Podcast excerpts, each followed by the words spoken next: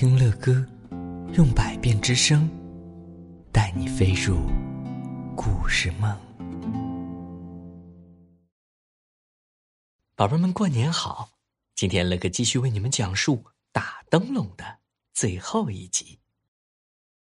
月亮渐渐升高，大家转累了，就站着看围成一圈的灯笼。碰灯笼喽！碰灯笼！不远处有人在喊，循声望去，巷子那头许多灯笼摇摇晃晃的碰在一起。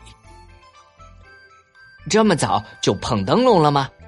招娣吓了一跳，可是蜡烛眼看就要燃尽，必须要在灯笼灭之前就碰。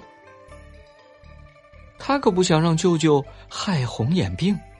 不知是谁开头碰的，大家笑着喊着碰了起来。一时间，所有的灯笼都烧着了，大家忽然安静下来。招娣看着火舌一点一点的把灯笼烧成一个黑乎乎的洞。晚上，外面一片寂静。招娣躺在炕上，心里充满了说不出的失落。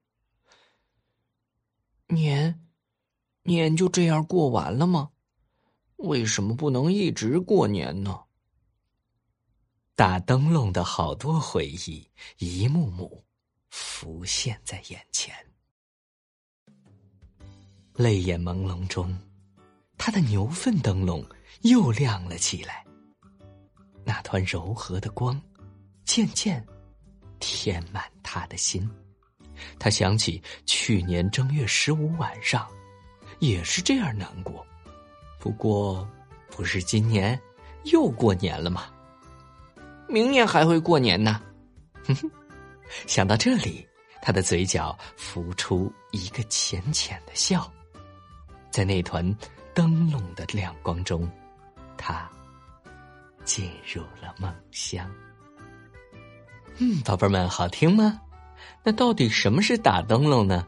其实啊，打灯笼就是我们陕西关中民间的一种风俗啊。不能说全国各地的小朋友都经历过，但是如果在过年你有机会来到陕西关中的话，你可能会看到他们到底。是怎么打灯笼的哟？是不是感觉过年很有意思、很热闹呢？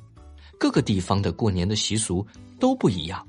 那么，正在听乐哥讲故事的宝贝儿们，你们这个地方过年的时候都有哪些特别的习俗呢？你们可以分享给乐哥哟。乐哥的微信号是幺八零四八五三八八五七，有机会乐哥在微信当中等着跟你们。聊一聊你们当地的过年习俗哟，宝贝们，再次祝你们，也祝你们全家春节快乐。